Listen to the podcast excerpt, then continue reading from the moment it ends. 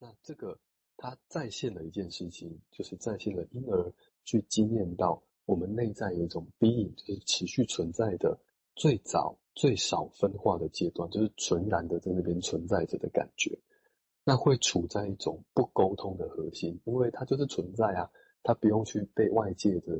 刺激啊、外界的客体干扰啊，它就是存在，所以它无需因为外面的人在那边而需要沟通，因为沟通是要往外沟通嘛。所以在这个很早、很很分、非常非常早，然后很少分化的状态、很未整合的状态，它就是不需要沟通的，就是存在就好了。那试着要去描述在我们的核心之中的这种阴影的状态呢？要做到一点哦，需要找到一种方式来表达这种无法表达、难以形容的事物，要去传达存在的阴影的神秘感。那这件事呢，对我们来说，每一个人，对我们每一个人来说，都是绝对个人的，就是这件事无法说得明白的。那他继续跳，温尼卡说：“我在分析中看到成年自闭症的患者呢，感到。”需要被雾气包裹，然后听到一个雾号声。那另外一位自闭症患者则是需要阅读的感觉，就他就是开始翻翻诗集，翻翻翻，然后他也不去读里面的文字，他就是看，那个看作为一种感觉，是眼睛看到很多字，看到那个那个一张一张的纸，那边翻翻翻的那种感觉，它并不是要读那个字哦。好，这个与单字和句子的象征意义无关，他看过去就忘了。所以这种感受好像 可以协助我们去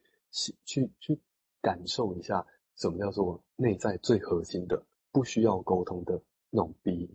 那这个 B 呢，它它其实它仿佛成为一种语言的目标，就是我们如何能够透过语言去发现内在有这些东西，然后从这里面，如温尼卡讲的，那里面是一个真我，跟真我有关的事情，然后真我。当你能够接触到真我，那你开始就能够有很多很多的创造力，还有很多很多的感受。好，我先停在这边。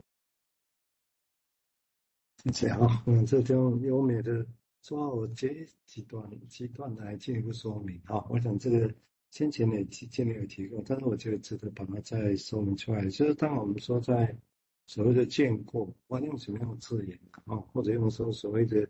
记忆。我们讲的记忆是 remember 啊，remember，但是很巧妙的，这个地方把那个 remember 加 ed，我们可以意思是成年化，这很有意思啊，哈，因为这个东西本来好像有一个东西被忘掉，或者是是因为不好要被踢掉，哦，反正我们就像客人讲，要把它给卖掉，要把它给踢走，泰国要把它踢走，那后来好像又我们说又再记得。但是从另外角度来讲，然后再度又成为成年之一了哈。用这样的理解，我觉得会比较活泼哦。因为我们拿记得的话，我们就好像那是一个平板的故事一样。但是如果我们把那些事件用 remember 变成是 remembered 一种成年化，我我觉得这个说法实在太棒。因为整个来讲，其实是就是活起来，活起来哦。就那我会觉得这些语言对我来讲，我觉得就很有意义哦。就是其实是把。不然我们就很容易会以为记记起来，记起来，嗯，记起来干嘛？那到底他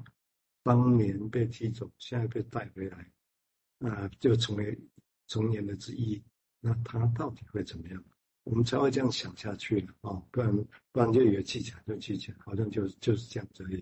啊、哦，但是我相信实情不会是这样。不然如果是这样子的话，他不会一直在所谓的一直是寻寻寻什么之类的，哦。那这个地方当然也跟刚刚这样的话，就可以接到刚刚提到所谓的一个 being。一般我们会觉得都在找真我，大家知道吗？大家都在找真我，会你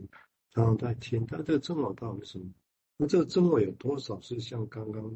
就没有提到，是让我们一开始存在的那一种感觉，一开始生下来没有被打扰过，一生下来就就是自己那种存在感，也就是为你口或者刚刚提到那种。不需要沟通的那一块，哦，但如果是那一块，那那怎么找？哦，那怎么找？我只是提醒，对大家有讲，或者有时候我们会觉得找真我，就好像一个人失落了之后，失去了什么东西，或者直接被什么灌满，然后觉得那个我做的都不是自己，都是为别人而做，所以他希望要把那个所谓的真正的自己找回来。但是你想，如果那那到底是什么？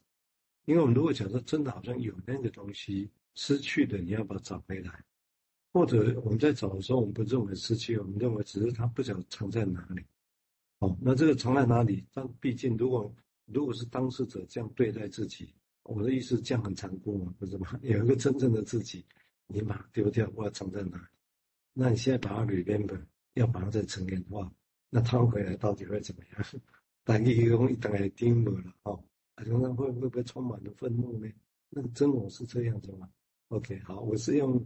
这个概念在刚刚我觉得 remember 跟把那种找回来东西成年化，我觉得这个很生动啊，很生动的说。那连接上刚刚提到那种所谓的我们在找真我这个过程啊，我觉得那个是什么？我觉得好像会比较生动一点。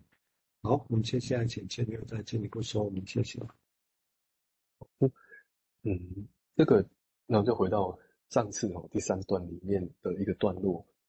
呃，标点他说到标点符号，标点符号只是书写语言的一种特质，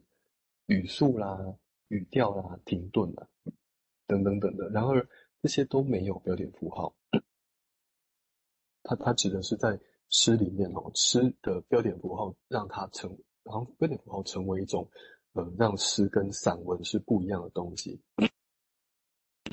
然而，呃，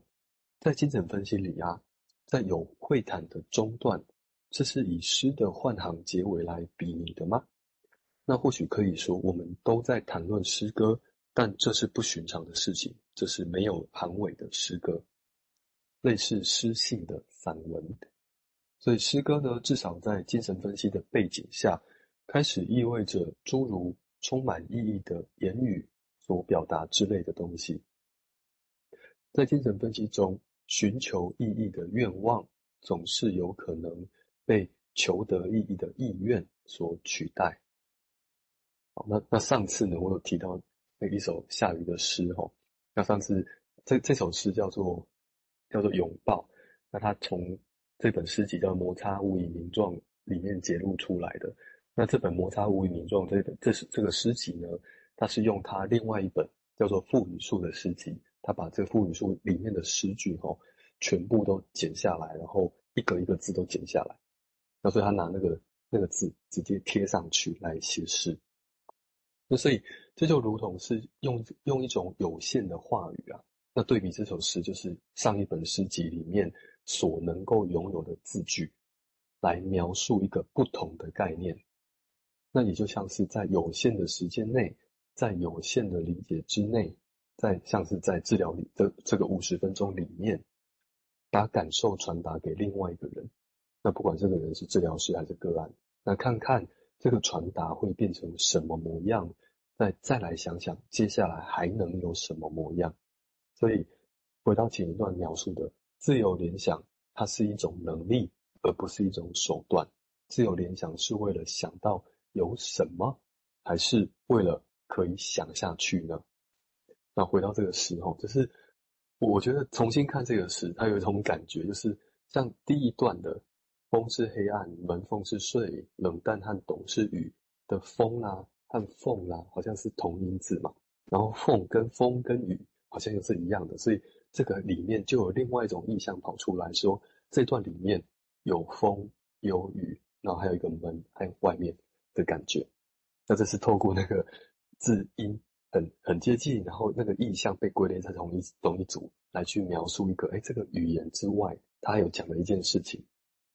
然后突然看见混淆叫做房间，那混淆叫做房间，也会让人想到，哎，这个房间，这个空，这个诗，这个空间，那也如同是一种创作的空间，像是 维卡的概念嘛，那个那个过渡空间的事情。那过渡空间里面就充满着各式各样的可能。那好像也在暗示说，哎，我们在读这个诗的时候，也可以有很多种可能。